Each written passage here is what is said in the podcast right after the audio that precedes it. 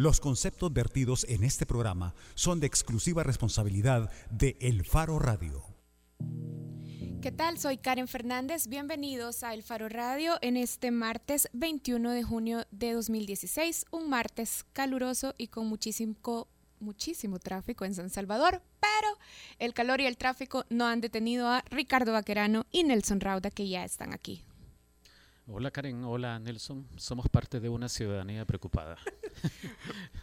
Hola Karen, hola Saúl, ¿por qué estás recordando tu eh, exitosa incursión en el mundo de la publicidad?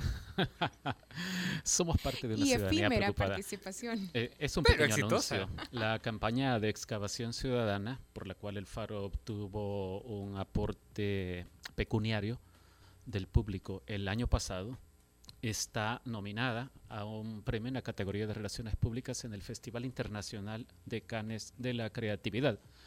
Eh, Que es el mismo que festival de... O sea, canes de, de películas. No me queda muy claro. Es en la misma claro. ciudad, de eso Bueno, estamos Oscar seguros. Luna, nuestro compañero, no el ex procurador, dice que sí, que en realidad es y que solo se trata de una categoría distinta. Esta campaña la realizó publicidad comercial, Qué chivo. eh, así que a ver qué tal nos va. Bueno, y hablando de de ciudades Roma. en Europa. No, en realidad yo quería hablar sobre el Brexit. Y es que aunque Nelson Rauda y Oscar Luna estaban haciendo apuestas por saber ¿De qué país de África ibas a hablar? noticia, Sí. ajá, cuál era la noticia internacional a la que me quería referir. De verdad creo que es importante que hablemos del Brexit, que es eh, la abreviación de Britain Exit, que es como se conoce a el referendo y a toda la discusión en general sobre si el Reino Unido debería de per- permanecer o no en la Unión Europea. Y es que los británicos van a votar el 23 de junio, o sea, el jueves, en un referéndum para decir si están a favor o en contra de la permanencia del Reino Unido. Hasta ahora las encuestas que se han hecho señalan un empate técnico para tratar de predecir cómo van a votar los ciudadanos. Y algo de lo que hablábamos con Ricardo antes de entrar al aire en el programa es sobre las consecuencias económicas que esto podría tener, no solo para la Unión Europea, sino también para Estados Unidos. Las afectaciones económicas, de hecho, es lo que está en discusión. Y como ya sabemos, en el caso de El Salvador, también los efectos de la depresión económica en Estados Unidos se sienten casi de inmediato también en la economía salvadoreña y en la economía latinoamericana en general. Sí, la Reserva Federal en Estados Unidos ya está lanzando advertencias sobre las posibles consecuencias negativas para la economía que pueda suponer la, salud- la salida del Reino Unido de la Unión Europea. Sigamos en Europa entonces. Vámonos a Dublín, ¿Qué pasa en Irlanda. Dublín? Bueno, que mañana también, el referendo es mañana, ¿verdad? No, es el jueves, Es- el 23 de junio. Espérate. ¿Mañana es 21, 22? Sí, mañana. Mañana es 22, sí es cierto. El 23, sí, el 23 compite en Dublín Víctor Flores, que es el campeón salvadoreño de barismo de café. Él está participando en el Campeonato Mundial de Barismo. Recordemos que El Salvador ya ganó un tercer lugar hace un par de años, no, hace unos tres años, y en 2011 ganó el Campeonato Mundial. Hay que estar atentos también a eso. Yo quiero regresarme un poco a El Salvador y quiero saludar a nuestros radioescuchas con una cifra. Y es que hoy, 21 de junio, faltan 140 días para que el señor Guillermo Gallegos asuma como presidente de la Asamblea Legisla- Legislativa. 20 semanas. Y eh, por ciertos anuncios que ha estado dan- dando, digamos, la hoy, por ejemplo, ha dado un anuncio de la presidencia, creo que va a La encontrar una- presidencia. la presidencia de la República Ajá. creo que va a encontrar un panorama eh, muy parecido, más complicado que en el que estamos ahora. Digamos, ahora estamos siempre en discusiones de préstamos y de más financiamiento para un Estado salvadoreño altamente financiado y hoy el presidente Salvador Sánchez Serena ha anunciado un programa de apoyo temporal al ingreso. A mí me, suena algo muy parecido al, programa PATI para eh, jóvenes que no estudian ni trabajan. Entonces, la gran pregunta que surge ahora, después de este anuncio del presidente, es, ok, ¿y de dónde va a salir el dinero? ¿De dónde van a salir los fondos para ese nuevo programa, ese nuevo programa de asistencia social que está planteando la presidencia de la República? ¿Cuántos son los que los ninis? No estoy seguro, la verdad. Vamos a ver, pero eh, de todas formas es una cifra que se incrementó según los últimos estudios del PNUD. Y yo creo que la gran pregunta cuando se anuncian políticas públicas de este tipo y componentes de asistencia social como este del que estaba hablando Nelson es, bueno, y esto si se consiguen los fondos, supongamos que se hace la gestión y se dispone de los fondos, ¿cómo se mide? Cómo se mide que en efecto esos fondos tienen un impacto sobre las condiciones de vida de las poblaciones que son destinatarias de estas ayudas directas. De hecho, el programa ese, estoy leyendo aquí unos tweets, son para 15 mil jóvenes, supuestamente el, público objetivo, que lógicamente es menos que el universo total de niños. Vaya, y yo me pregunto, ok, va a haber un fondo de ayuda directa. ¿Para qué? ¿Cuál es el propósito? ¿A dónde los va a llevar? ¿Cuáles son las condiciones de vida directas que van a mejorar luego de hacer esta inversión? Como la pobreza se mide eh, nada más en términos de, de ingresos, la pobreza oficial Evidentemente esto puede acercar a algunas familias a salir del nivel de pobreza extrema o a salir del nivel de pobreza relativa. Existe esa posibilidad y de hecho sucede. ¿Pero es un apoyo permanente o quienes entran y salen del programa? No, yo supongo que esto es parecido a lo de Red Solidaria, por ejemplo. Es, es, es, por un año y creo que también va a volver a poner sobre la mesa el problema de de si está beneficiando pandilleros o no, que creemos que en este país las autoridades tienen muy claro que con los pandilleros no hay que darles ni agua, Ahora, a, menos que sea de una alcaldía. Me parece una medida que va en sentido contrario, no malo, sino contrario a lo que le señaló la, la CEPAL, no, perdón, el PNUD la semana pasada a El Salvador, al país, cuando decía que las políticas impositivas en El Salvador empujan a la gente al nivel de pobreza, es decir, que habían pasado algunas decenas de miles de salvadoreños de clase media a situación de pobreza gracias a que eh, la política impositiva en El Salvador es regresiva y castiga más a los que tienen menos. Así que esto parece ir en el sentido contrario. El, el Estado cumpliendo su rol de redistribución de riqueza. Evidentemente, eso no acabará con el problema crónico de altos niveles de pobreza que tenemos pero las ayudas directas posiblemente si se manejan bien no, no sean no estén para ser satanizadas. Yo creo que si se tiene claro cuáles son los propósitos y sobre todo si se diseñan mecanismos de evaluación de impacto, por supuesto que se deben seguir promoviendo, pero si no tenemos claro el propósito y si no tenemos claro cómo se mide el impacto de estas políticas públicas. Si yo fuera mal pues pensado, Karen, pensaría que uno de los propósitos o el principal propósito es electorero. Pero bueno, una pregunta. Levanten la mano, por favor. ¿Quiénes irán a la marcha de la comunidad LGBTI el sábado? Bueno, pero es que Ricardo, hiciste mal la pregunta, o más bien viste mal la, indicación, porque debiste haber dicho, digan yo. Yo, lo levanto. Y yo, yo. Oscar Luna, que está atrás en la cabina de producción, también. Sí, Karen. Ricardo Baquerano, también. Yo también. Nelson Rauda, no. No. No vas. No creo. No tienes chance. No creo que tenga chance. Ok. Hey Ricardo, pero las, los datos generales son este sábado. Este sábado salen de la Universidad del Salvador a la hora no recuerdo, creo que es a las 2 de la por tarde. la tarde, sí. Sí, algo así. Bueno, y van a caminar hacia El Salvador del Mundo, ¿o no? Es correcto. Hoy es un poco más larga la marcha porque no salen del Parque Cuscatlán, sino desde la Universidad de El Salvador. Entiendo que toman la 25 Avenida Norte, llegan al Parque Cuscatlán, en la intersección con la Roosevelt, y ahí comienzan a caminar hacia El Salvador del Mundo. Bueno, tenemos que hacer una pausa en el Faro Radio. Recuerden que ustedes se pueden poner en contacto con nosotros a través del teléfono en la cabina 2209-2887 o nos pueden escribir a través de las redes sociales, a las cuentas de Facebook y Twitter del Faro o a la cuenta de El Faro Radio en Twitter. Hacemos una pausa, ya regresamos.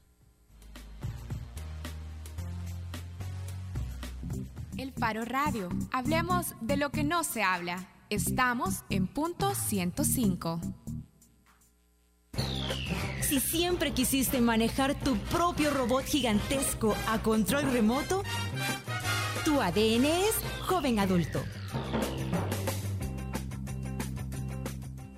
Punto 105. Solo éxitos. Acompaña todos los martes desde las 7 de la noche a César Barrientos con lo mejor del pop y rock en español. En Nación Eñe, solo aquí, en punto 105, joven adulto. Si sacaste membresía para rentar películas en Blockbuster, tu ADN es joven adulto. Punto 105. solo éxitos. La portada en el Faro Radio. tenemos el problema de que muchos de los centros penitenciarios están ya prácticamente alojados en los centros urbanos de las ciudades o en áreas muy próximas a ellos. Y el caso más grave, más extremo, lo teníamos con este centro penitenciario que está en el corazón de la ciudad de Cojutepeque, contiguo a la alcaldía municipal y también a una serie de viviendas, residencias particulares, establecimientos de todo tipo que con el tiempo han agravado la situación de seguridad en esta ciudad y se han constituido en un factor de riesgo para que el incremento de la violencia, de la presencia de grupos criminales, afecte a la ciudad de Cojutepec.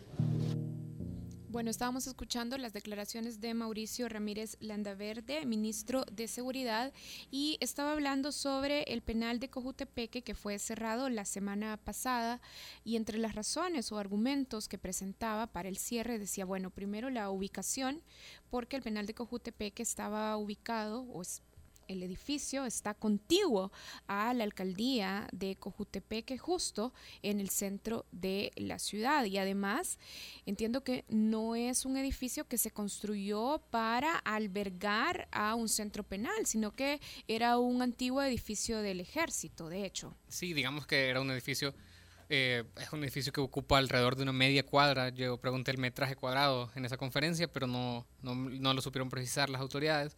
Pero vaya, supuestamente tenía una capacidad para 400 personas, 400 reos, y en el momento que los ocuparon estaban casi 1300, o sea, que, y por, por, lo cual es un buen ejemplo, digamos, del sistema penitenciario salvadoreño, porque más o menos la tasa de hacinamiento en este país, en las cárceles, anda por ahí por el 300%.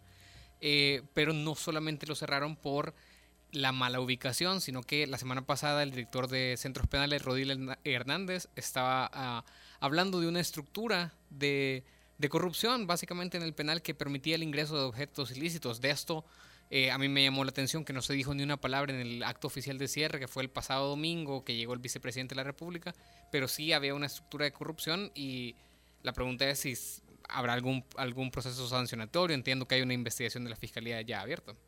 Pero que haya una estructura de corrupción no significa que tenés que cerrar un penal. Lo que tenés que hacer es quitar a los corruptos. Eh, es decir, ese no lo veo yo como un factor para el cierre.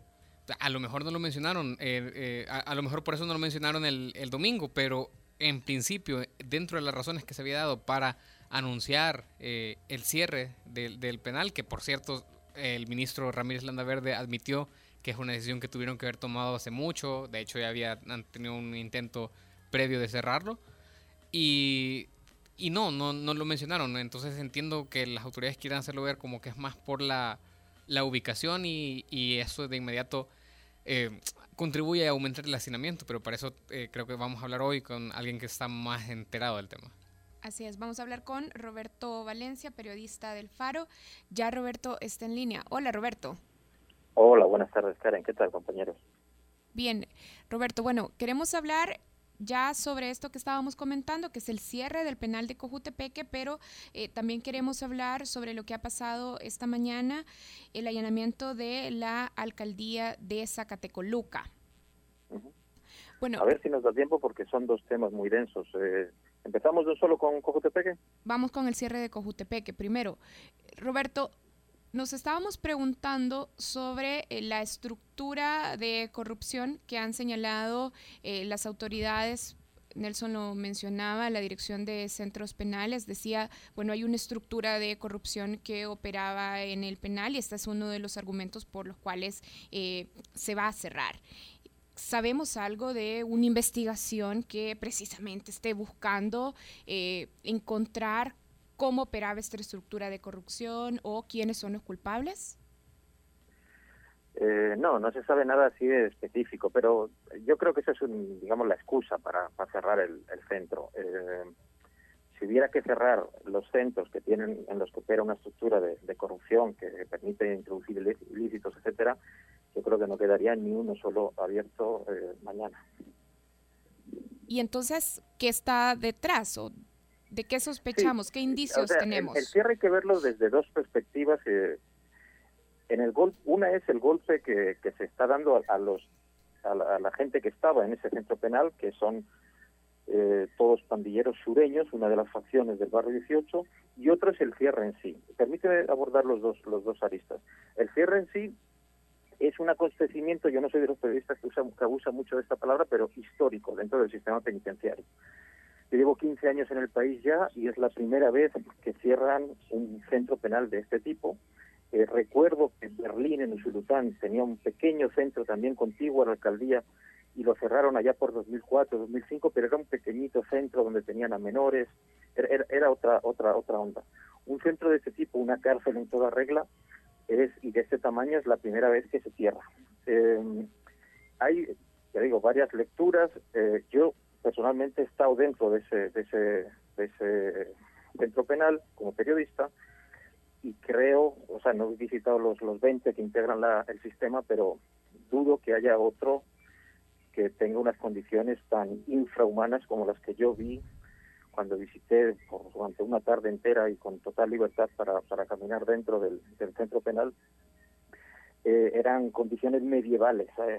Hablo de de que no había luz eléctrica, eh, no había luz, a ver, no, no, no me refiero a tomas de, corriente, sino que no había, hay celdas donde a las 12 del mediodía eh, se ve eso como si es la, la, oscuridad más absoluta. De hecho, los internos habían diseñado unos sistemas para caminar, porque claro, está es oscuro y está lleno de, por el hacinamiento lleno de, de, hamacas, de estructuras, de catres, etcétera, etcétera, y los internos habían diseñado un sistema para salir y entrar sin caerse, los que iban amarrados los, se entrelazaban los brazos y podían, y podían así avanzar sin caerse, sin tropezarse, etcétera, etcétera. Ya digo, es desde ese punto de vista que, que yo creo que es muy poco popular, pero que nos debería interesar como sociedad que la gente que está encarcelada salga, eh, aunque sea por un acto de egoísmo, nos debería interesar que la gente salga rehabilitada, salga a integrarse en la sociedad eh, desde ese punto de vista, el cierre de un centro que abiertamente violaba todos los derechos humanos, hasta los que no están todavía redactados, pues es, es, es un punto a, reseñar. Roberto, ¿vos crees que las razones humanitarias fueron las que llevaron al gobierno a cerrar Cojutepeque? No, no, en absoluto. Pero yo como ciudadano eh, celebro que un centro de esas características se cierre. Eh, pero ahí, si eso vamos al segundo paso. Eh, esto se da dentro de un contexto. El contexto es que hace eh, menos de un mes salió una sala de la, perdón, salió una resolución de la sala de lo constitucional en la que se decía que el hacinamiento es eh, inconstitucional, para la, redundancia. Esta medida viene a cerrar el, que a mi juicio es el peor, la, la cárcel más, más infrahumana pero paradójicamente aumenta el hacinamiento. Correcto. Porque el número de plazas, el número de internos sigue siendo el mismo, y el, y, el número de plazas que, el Estado tiene para, para mantener a privados de libertad, pues se ha reducido con el, con el cierre de este centro, que oficialmente se está manejando ahora, que tenía 400 plazas, pero tengo documentación oficial también de, de hace 3, 4 años en los que el número que de, de personas que, para las que estaba construido ese centro era 260. Yo entiendo que luego se habían hecho algunos algunos eh, ajustes, algunos añadidos, pero bueno, eso es construir sobre, sobre, sobre lo inhumano. Y, y eso, ese, ese, es el contexto en el, en el que se da. Luego hay otro punto que me parece importante, que es el tema de los sureños. El golpe que se da, y yo creo, si tuviera que elegir qué pesa más, o qué es lo que, estando obviamente especulando como estamos, qué ha pesado más en la decisión de las autoridades, yo me, inclinaría más por esto que voy a decir. Eh, con esto, con esta medida se da un duro golpe a la eh, estructura, a la facción sureños del barrio 18. Esta facción se quedará sin un penal propio. O sea, los, los internos, los, los sureños van a estar ahora repartidos en Izalco, que lo comparten, aunque están en, módulos completamente aislados unos de los otros, pero lo comparten con la Mara Salvatrucha, y en Quesaltepeque, que lo comparten con sus aférrimos enemigos de la facción revolucionaria. El golpe es duro porque hasta en el plano simbólico, eh, por ejemplo, todos los internos que han ido desde Cojutepeque a eh, Izalco entran en una dinámica nueva en la que ya tienen que ir vestidos, uniformados con estos chores y estas camisas blancas que está dando el, el Estado a los internos eh, supone un cambio de lugar, supone una eh, pérdida de, de, caletas donde se tienen guardados eh, objetos, drogas, etcétera, etcétera. Cada reubicación de ese tipo es un golpe fuerte que se le da a la pandilla. Em, yo no descarto que este sea al final el, la razón que más que más peso tiene. También porque supe, por ejemplo, al, al calor de este, de este suceso, se ha filtrado por ahí que hace menos de tres meses hubo dentro del sector de Izalco una, un cambio entre los eh, internos del sector 1 y del sector 2, que están completamente aislados, pero donde estaban los de la Mara Salvatrucha, pasa, eh, se llenó ese, ese sector con gente del, de la facción sureños y al revés, los cambiaron precisamente en esta misma línea. Yo creo que más va por ahí. Si me tuviera que aventurar a buscar una explicación, por ahí la, llevaría yo. Robert, eh, rápido, eh, porque tenemos poco tiempo, pero hoy en la mañana, eh, para cambiar un poco el tema, se, la Fiscalía allanó otra alcaldía y precisamente otra alcaldía de las que fueron municipios santuarios durante la tregua. ¿Nos puedes ayudar a, recordar un poco y a dimensionar qué significa esto y, y qué, qué, era Zacatecoluco? Si digamos en Zacatecoluco durante los años de la tregua o durante el periodo fuerte de la tregua, hubo una reducción muy fuerte de homicidios. Sí, hubo como en todo el país una reducción. En 2012 y 2013 hubo una reducción. Sería más interesante ver lo que ocurrió en 2014, en que, que fue un año en el que se mantenía todavía eh, la tregua, en, sobre todo en estos municipios que, se, que fueron bautizados con el, con el nombre de municipios libres de violencia, y ahora mismo ese dato no lo tengo. Yo, yo apostaría a que también hubo un descenso en comparación de ya los, los datos nacionales que se iban otra vez para arriba. Dos lecturas también de este suceso, es que estamos apenas conociendo, es decir, yo no he tenido oportunidad todavía de chequear el requerimiento fiscal, pero hay dos lecturas que, ya se me ocurren. Una en clave política.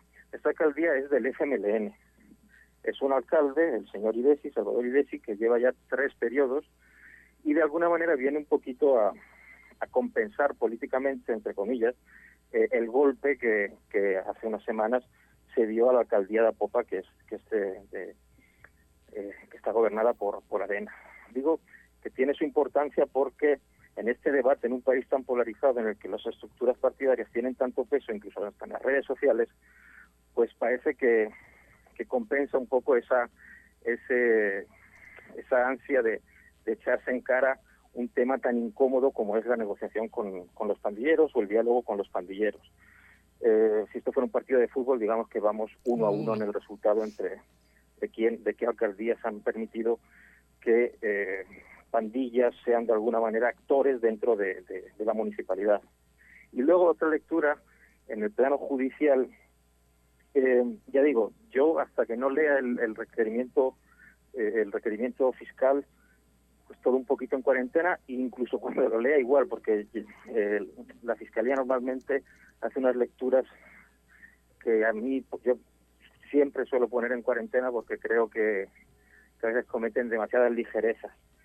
Em, tengamos en cuenta que este es un tema muy popular en el sentido de, o sea, muy popular para, para, para la gente que está siendo acusada y a, la, y a la fiscalía, que es en este caso la entidad que viene a detener a, estas, estas estructuras en, enquistadas supuestamente en las alcaldías es un tema popular. Eh, ya veremos a ver cómo evolucionan los próximos días. Se queda en el aire también qué va a pasar con los otros nueve municipios, porque dentro de la, de la, iniciativa Municipios Libres de Violencia se colaron once, entre ellos Santa Tecla, la Santa Tecla gobernada por el actual vicepresidente Óscar Ortiz, que fue uno una de las municipalidades que más color se dio y que tuvo incluso un acto público de firma de, acuerdos y de compromisos entre las Teclas Locos, que es la, pandilla, las Teclas Locos de la Mara Salvatrucha, es la clica que, tiene mayor presencia en Santa Tecla, y la alcaldía y las autoridades del Ministerio de, Seguridad de, la época. Eh, estos 11, digamos, son los que están en el guion, pero yo no lo, no lo no me limitaría solo a esas 11, porque hay otras alcaldías, como es el caso de Acajutla o como es el caso de Santiago de María en Usulután, que también, sin, sin haberse sumado a, la iniciativa de los municipios libres de violencia, también sus gestiones están siendo señaladas eh, por diferentes actores como cercanas a, eh, o sea, que tuvieron algún tipo de cercanía con estructuras eh, pandilleriles, ahora consideradas desde algunos sectores como terroristas. Y menciono la de Santiago de María con especial énfasis porque es gobernada por un alcalde de, de Ghana, se llama Beto, eh, Beto Roberto, Beto, Beto Chumba, le dicen. Eh, esto es un poquito la lectura que se puede hacer con los pocos datos que tenemos ahora eh, en la mano, creo yo. Bien, muchísimas gracias, Roberto. Bueno, gracias a ustedes. A propósito de esto de Zacatecoluca, en el faro.net tenemos un video en el que nuestro periodista Carlos Martínez explica eh, qué es lo que ha llevado posiblemente a las alcaldías a esta situación, particularmente la de Apopa, que fue intervenida hace dos semanas ya, y ahora la de Zacatecoluca. Bueno, tenemos que hacer una pausa. Estábamos conversando con Roberto Valencia, periodista del Faro. Roberto rápidamente nos hablaba sobre el cierre del penal de Cojutepeque y también cerrábamos con el allanamiento de esta mañana a la alcaldía de Cojutepeque. Hacemos una pausa en el Faro Radio. Cuando regresemos en Bajo la Lupa vamos a hablar sobre el salario mínimo, el aumento que se ha estado discutiendo en el Consejo Nacional del Salario Mínimo y vamos a hablar con una voz de fuera del Consejo vamos a hablar con un representante de FUSADES. FUSADES ha hecho un estudio que intenta explicar algunas variables técnicas de cómo afectaría el salario mínimo a la economía salvadoreña. Con eso regresamos en el Faro Radio. El Faro Radio. Hablemos de lo que no se habla. Estamos en punto 105. Si siempre quisiste manejar tu propio robot gigantesco a control remoto, tu ADN es joven adulto. Punto 105. Solo éxitos. En el concierto y en todos los momentos que lo necesites, estamos ahí con nuestras tarjetas de crédito para que tengas siempre lo que desees. Porque somos la red financiera con mayor cobertura nacional, con más de 520 puntos de atención en todo el país. Solicita ya tu tarjeta de crédito del sistema Fede Crédito y disfruta de todos sus beneficios. A la vuelta de la esquina, estamos donde tú debes estar. Llámanos al 2221-3333. Sistema Fede Crédito. Queremos darte una mano. Para mayor información de tasas, comisiones y recargos, acércate a las cajas de crédito y los bancos de los trabajadores del Sistema Fede Crédito. Bajo la lupa en el Faro Radio. Estamos de regreso en el Faro Radio. Antes de iniciar eh, con el segmento y con la llamada de Bajo la Lupa, quiero hacer un recuento rápido de las entrevistas que hemos tenido ya sobre este tema de aumento del salario mínimo. Hace dos semanas hablamos con María Carmen Molina, representante de la Confederación Sindical de Trabajadores y Trabajadoras de El Salvador, que no está representada en la mesa, que es una instancia tripartita, pero que como gremial se han manifestado en contra del acuerdo que se ha tomado en el Consejo. Y la semana pasada hablamos con César Villalona, representante del Ministerio de Economía, uno del Ministerio de Economía, uno de los dos representantes del gobierno en la mesa. Y ahora queremos hablar con José Andrés Oliva. José Andrés es investigador del Departamento de Estudios Económicos de FUSADES. FUSADES no está representada en la mesa, pero entendemos que también ha hecho un estudio que pretende estudiar variables técnicas y tratar de explicar los efectos que tendría un aumento en la economía salvadoreña. Hola, José Andrés. Muy buenas tardes, Karen. Este es un gusto saludarla y también quiero saludar a Nelson Raude y a Ricardo Vaquerano. Gracias, José Andrés. Sabemos que FUSADES ha trabajado un estudio técnico sobre los efectos que podría tener el aumento del salario mínimo en la economía salvadoreña. ¿Podría rápidamente explicarnos cuáles fueron los hallazgos y conclusiones del estudio? Este, bueno, el estudio se titula El impacto de los salarios mínimos en el mercado de trabajo de Salvador y fue una publicación de junio del 2010. Es decir, es, es un estudio anterior sobre la temática, es un estudio que hicimos, vamos a decirlo así, con un convenio o como un consorcio, porque eh, aplicamos metodologías que mm, habían aplicado algunos investigadores de la Universidad de Michigan, de, de la Universidad de, de Baltimore County, que es, eh, son internacionales. Es decir, es, esta investigación la hicimos, yo tuve la oportunidad de participar como coautor, pero también fue con más personas, ¿verdad? Entonces lo hicimos con el experto en los temas, que es el experto Tim Gindling, eh, que ha hecho muchos trabajos del salario mínimo en América Latina.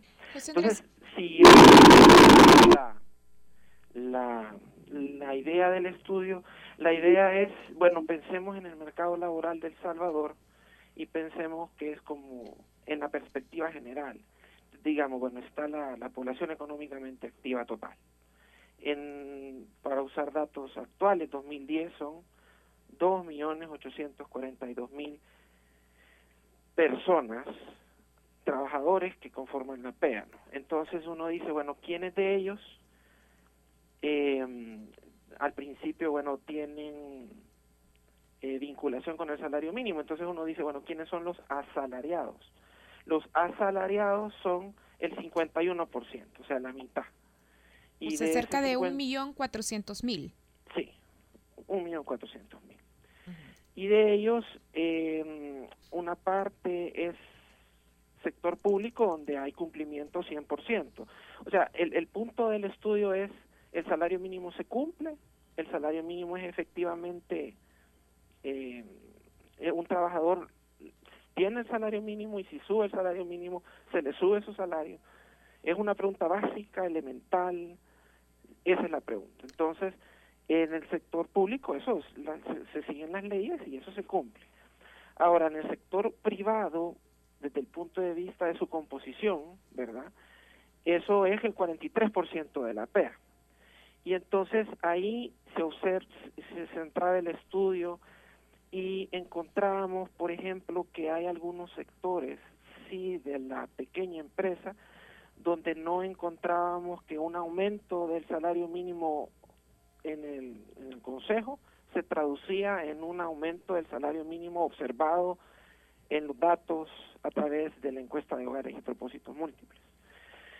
¿En, en, en, qué, ¿En qué parte del mercado laboral se daba eso? Bueno, se daba en las microempresas y en pequeñas empresas. José Andrés, ¿podría explicarnos eh, más esto? A ver, esta conclusión o este hallazgo dice que aunque se aumente la, aunque se aumente por ley el salario mínimo, habrían algunos sectores que no reflejarían inmediatamente ese aumento, especialmente micro y pequeñas empresas. Sí, sí, sí, este, de, es decir, uno dice, bueno, está la formalidad, ese es un enfoque, pero en la formalidad, de todo el empleo formal en El Salvador, hemos calculado que más o menos el 25% viene de este tipo de empresas. O sea, una micro y una pequeña empresa tiene trabajo formal. O sea, de, todos los trabajadores formales, que es un subgrupo de la PER, el 26% está laborando eh, siguiendo las deducciones de ley, siguiendo teóricamente como asalariado, siguiendo el salario mínimo, pero en estos renglones o en estos eh, subgrupos de, toda la PEA, no encontrábamos que se aumentara cuando se aumentaba el salario mínimo. Y, y déjame comentar una estadística, o sea, en el, de, en el 2014, digo 2014 porque es la última encuesta de hogares disponible que, que está. Entonces, del 100% de trabajadores en microempresas, en este momento el 38.8% son asalariados, pero abajo del salario mínimo, del salario mínimo vigente ahorita. Estos 251 en comercio eh, y, toda la tabla, ¿verdad? Entonces, eh, este 38.8% estaría teniendo abajo del salario mínimo. José Andrés, Ricardo Bacarano les saluda. Eh, ¿Usted cree que los diputados constituyentes hicieron una tomadura de pelo cuando en el artículo 38 de la Constitución, en el inciso segundo, dijeron que el salario mínimo debería ser suficiente para satisfacer las necesidades normales del hogar, tanto en el orden material como en el moral y cultural. Es decir, porque si uno desglosa el costo de la canasta básica rural ampliada eh, llega a determinar que sería 2.75 dólares por persona el ingreso promedio por cada miembro de familia rural, aquello que marcaría la frontera entre los pobres y los no, y los no pobres. Es decir, con 2.76 ya no sería pobre eh, una persona, que, Entonces, eh, que, el- que parece bastante absurdo, ¿verdad? leyendo, leyendo, bueno, el, el estudio tiene un segmento al final con estimación para la pobreza. La pobreza es, es bien interesante, tiene varios aspectos, ¿verdad? Vamos a ver. Usted piense, eh, usted está pensando en una familia en la cual hay un miembro y solamente un miembro que tiene salario mínimo. Correcto. Entonces, eh, la línea de pobreza, en la que estamos refiriéndose usted, eh, tiene pues cobertura para el, los, lo- el número promedio de miembros, ¿verdad? Este, eh, entonces, el punto es, eh, en un salario mínimo, posiblemente en, el- en la agricultura no, pero en el resto de, de, salarios mínimos estarían por arriba de la canasta básica alimentaria, es decir, para comer, pero no ampliada para otras cosas, como usted dice, que está arriba de una canasta básica ampliada. Este, si hay un miembro en la familia laborando.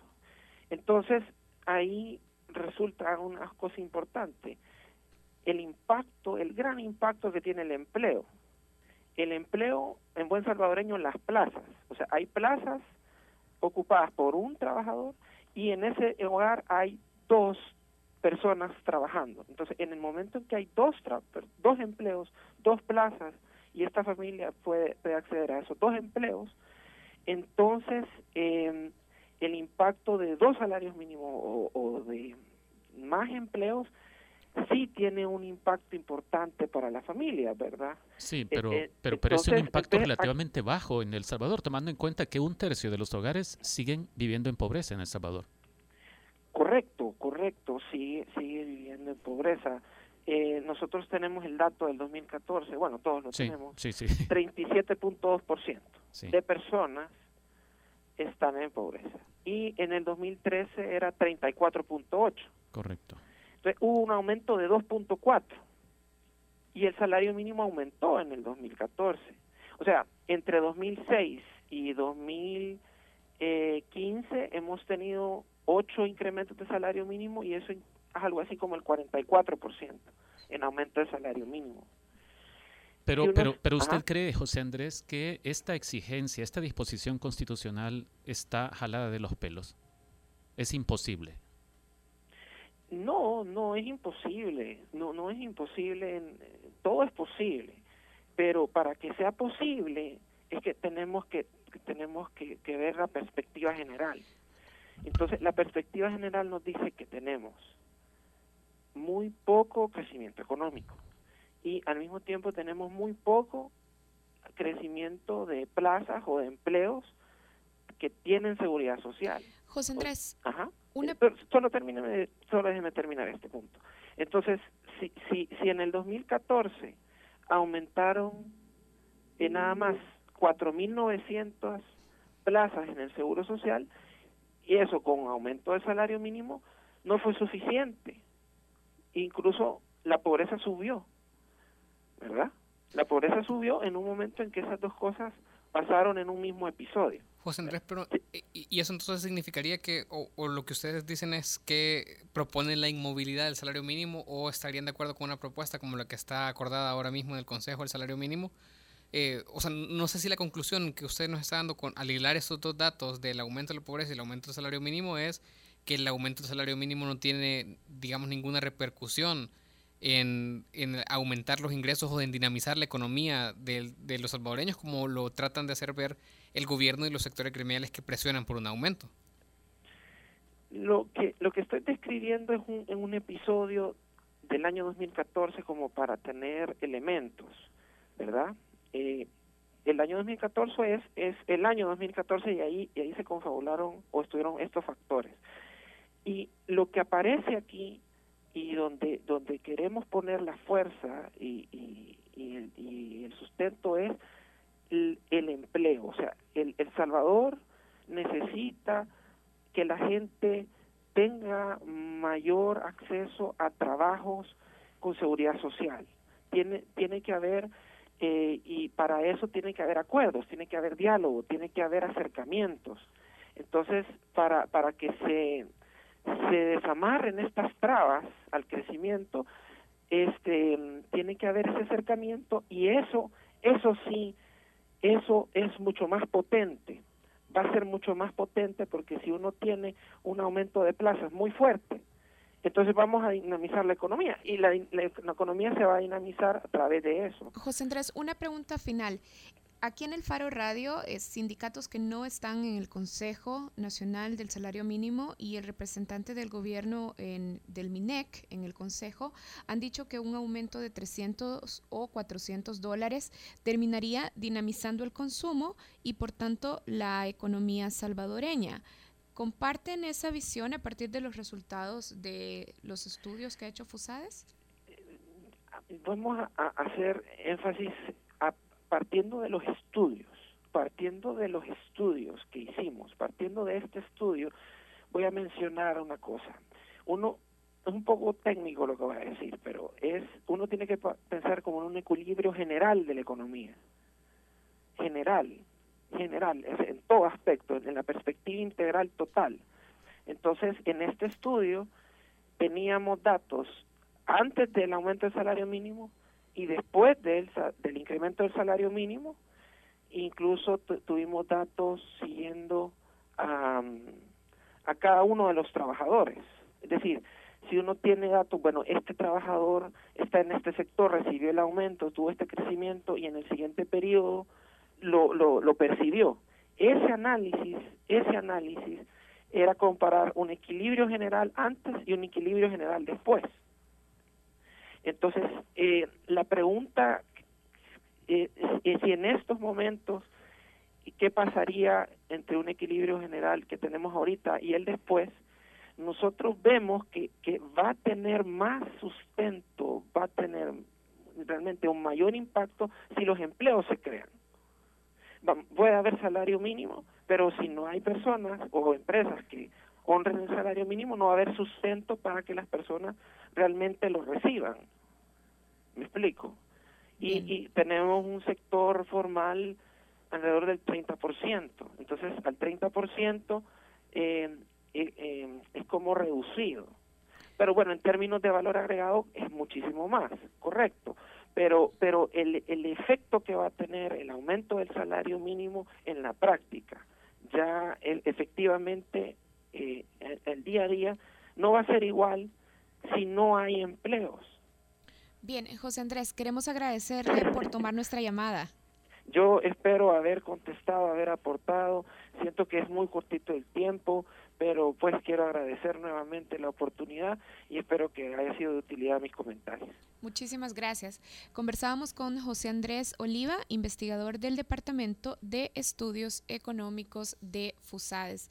Vamos a hacer un corte en el Faro Radio. Cuando regresemos vamos a conversar con Sergio Arauz.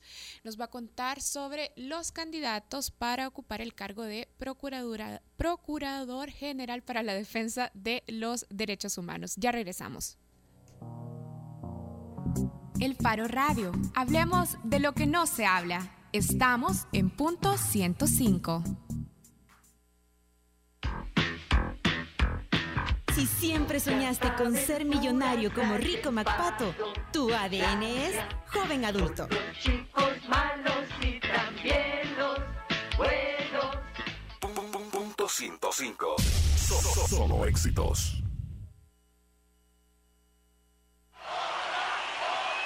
En el concierto y en todos los momentos que lo necesites, estamos ahí con nuestras tarjetas de crédito para que tengas siempre lo que desees. Porque somos la red financiera con mayor cobertura nacional, con más de 520 puntos de atención en todo el país. Solicita ya tu tarjeta de crédito del sistema Fede Crédito y disfruta de todos sus beneficios.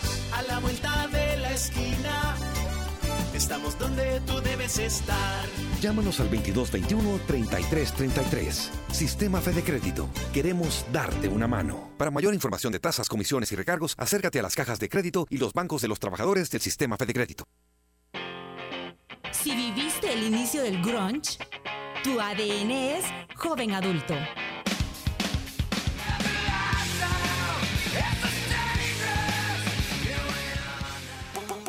Punto 105. Solo éxitos.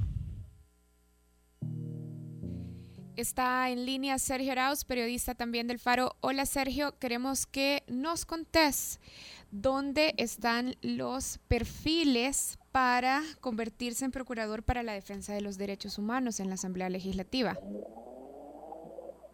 Hola. Sí, Karen, ahora entraron, bueno, hoy se conoció la primera tanda de propuestas a candidatos a procurador general, no, perdón, procurador de derechos humanos y bueno, ya salió básicamente la primera también respuesta del partido Arena, el, diputado Ernesto Mason, declarando de que es casi imposible que se reelija a la carta de todos los nombres que he visto en la lista, la carta más conocida que es el actual procurador David Morales. Eso por el lado de lo que, digamos, acaba de pasar en la Comisión Política de la Asamblea. También te quería contar, eh, Sergio, Sergio, perdón, Sergio, ¿y, ¿y por qué Ernesto Mason dice que, eh, cuáles son las razones que explica Ernesto Mason que descalifican a David Morales para la reelección? Él dice que está, hay muchas evidencias que demuestran que el, el procurador está totalmente subordinado al partido FMLN. Caramba, el procurador que le ha dicho al Ejecutivo a la presidencia del partido FMLN que su policía viola los derechos humanos y comete asesinatos. Pues sí, eso es lo que él cree. Sergio, debe tener, o puede tener esto que ver con el tema de los militares, o sea, porque David Morales tiene un posicionamiento bien claro en esta campaña sobre la extradición de, de, de, los eh, acusados por el asesinato de los jesuitas, por ejemplo. Yo creo que puede ser eso como un punto de partida, Nelson, pero yo especulo, y estoy, estoy hablando de lo que, o sea, que tiene que ver con que todos los partidos quieren poner su carta, o sea, todos los partidos van a empezar a pelear por poner una carta y van a disputarse básicamente, eh, ajá, que, su propuesta es la que llegue al cargo. yo creo que tiene que ver más con aspiraciones de el procurador eh, cabal ya terminó su periodo y creo que le, le toca a otro eh, asumir. A lo mejor es muy a lo mejor es muy pronto porque nos estabas diciendo que apenas hoy han entrado eh, los primeros perfiles aspirando a, al cargo, pero ¿hay algunos nombres que suenen más fuerte que otros para ocupar el puesto? No, de hecho, de los nombres que he leído, el único que recuerdo y el único perfil conocido es el del procurador general. Puede que sea muy ignorante y no conozca tal vez algún abogado que tenga, digamos, alguna relevancia en el mundo jurídico, pero, pero sí, de, de las 10 personas que he leído los nombres, el procurador es la carta, uno más destacada y que yo creo que... El procurador de derechos humanos. Sí, sí, que ah. Su carta de o sea, su carta de aspiración a, reelección. Mira, ¿y sabes cuántos van a cuántos perfiles va a considerar la asamblea y si ya se venció el plazo de, de, inscripción, digamos, de los candidatos? No tengo claro eso, Nelson, pero entiendo de que eh, que sí son las primeras propuestas. Y sabemos no, sé si eh, los partidos van a empezar una ronda de eh, así como se hizo con el fiscal general, entrevistas, digamos, llamar a todos los interesados a meter su currículum en la asamblea y, presentarse como candidato. Sergio, ¿y Arena tiene un favorito? Entiendo que es, decir, que, que, lo haya dado a conocer ya. No, entiendo que no. No ha dicho, no han dicho nombres y ahora lo que se hizo fue básicamente abrir oficialmente el debate en la comisión política, nada más. ¿Cuándo es el plazo, sabes, eh, en que se vence el periodo de David Morales y o sea, digo, los plazos ahora últimamente con esta asamblea no significan nada porque el CNJ tendrían que haberlo elegido hace nueve meses. Hace nueve meses. Pero, eh, ¿cuál, digamos, cuál es el plazo en el papel para que, que, eh, haya un nuevo procurador de derechos humanos? entiendo que el procurador termina a principios de junio, pero, o sea, no, O sea, no, ya. perdón, a principios de julio. Ah, ya, ok. Entonces, y que, que precisamente por eso es que todavía están, o sea, no están con plazos vencidos. Entonces, Sergio, ¿nos ibas a Eh, contar algo más sobre cómo se ve la, la semana en la asamblea? que a, eh, a pesar de la, preve- la previsión de que no iba a haber eh, mucha actividad en la asamblea, en la plenaria de este miércoles, ahora eh, la Comisión de Seguridad acordó tres reformas a la ley penitenciaria que ya se habían discutido y que puede que se aprueben mañana. Y tiene que ver con impedir, bueno, con prohibir las construcciones de casas o infraestructuras a 300 metros de cualquier centro penal, que entiendo yo esto lo hacen los diputados, que fue una propuesta de arena, porque se enteraron, y eso es lo que me parece curioso y por eso me pareció relevante comentárselo, que, o sea, desde, o sea, desde, desde distancias muy largas, peloteros de béisbol o futbolistas tiraban pelotas cargadas con drogas, celulares y cosas y hacían, o sea, traspasaban el perímetro y llegaban a la prisión. Entonces, esta medida, esta reforma, pretende eh, impedir que se siga haciendo este tipo de, de tráfico de, de objetos prohibidos en los centros penales.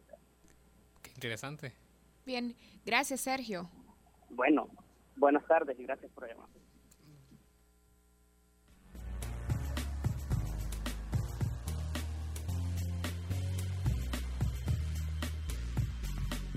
La contraportada en el Faro Radio. Esta sección es gracias a Fede Crédito.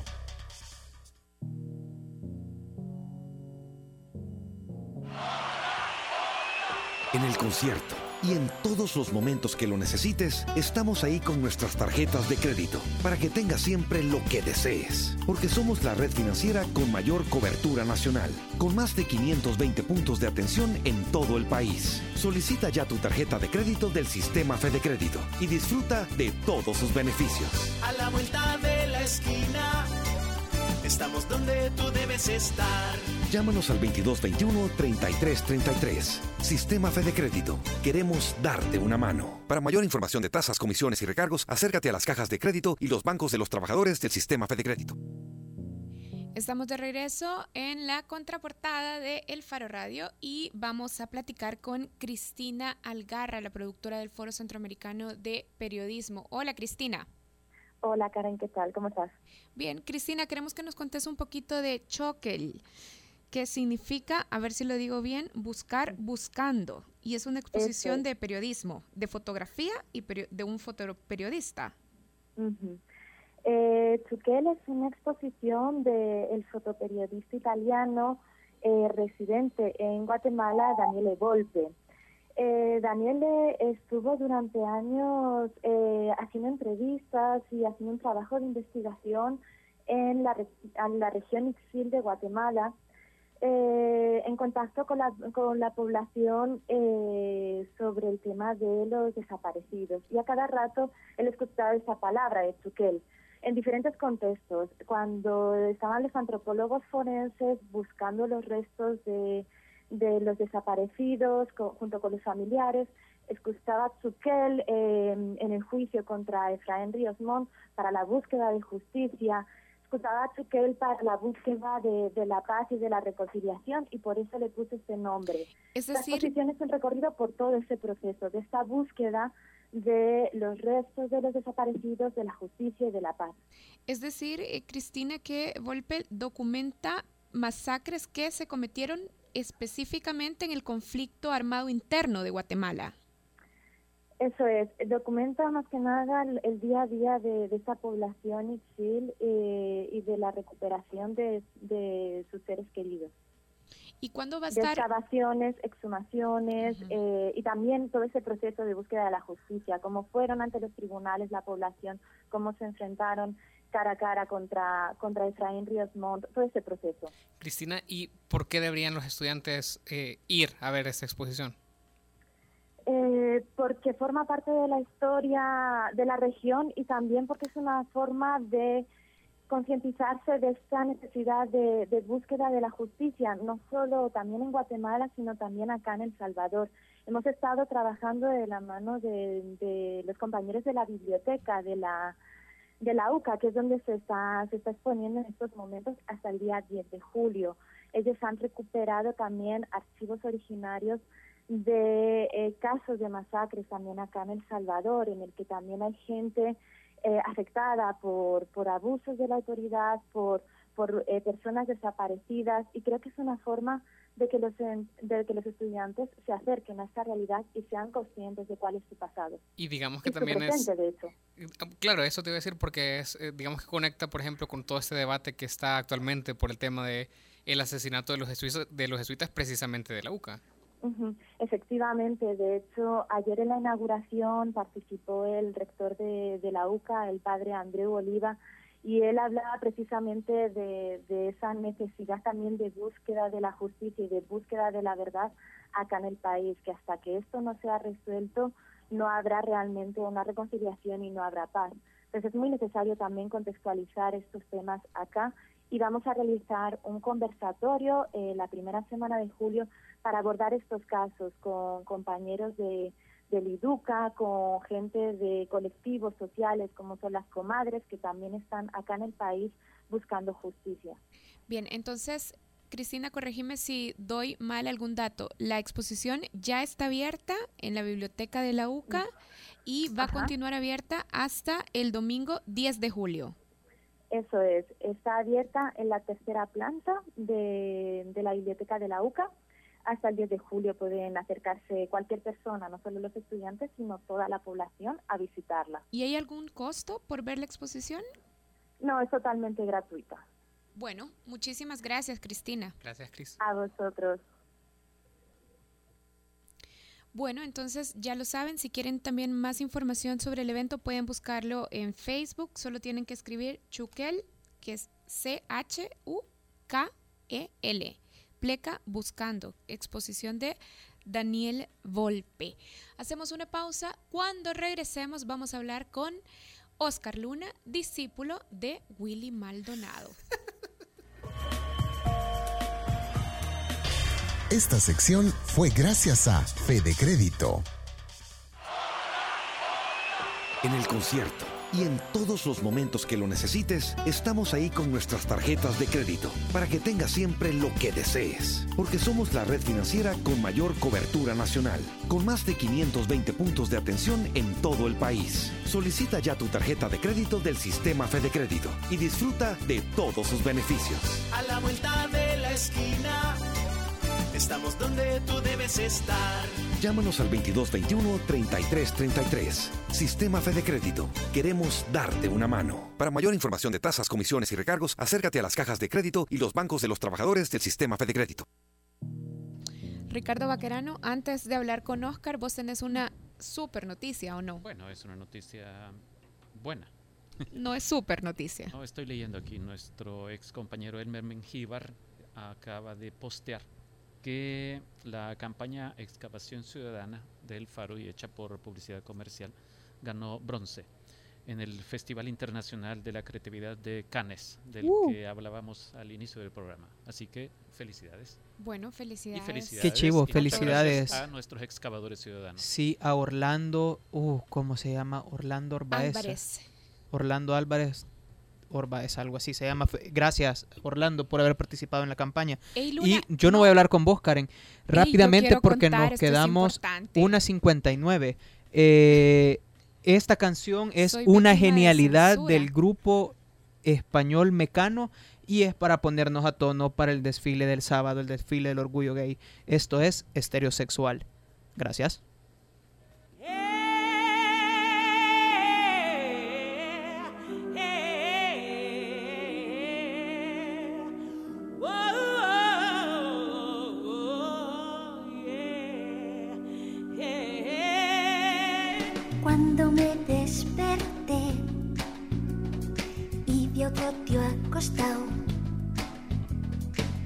Espaldas a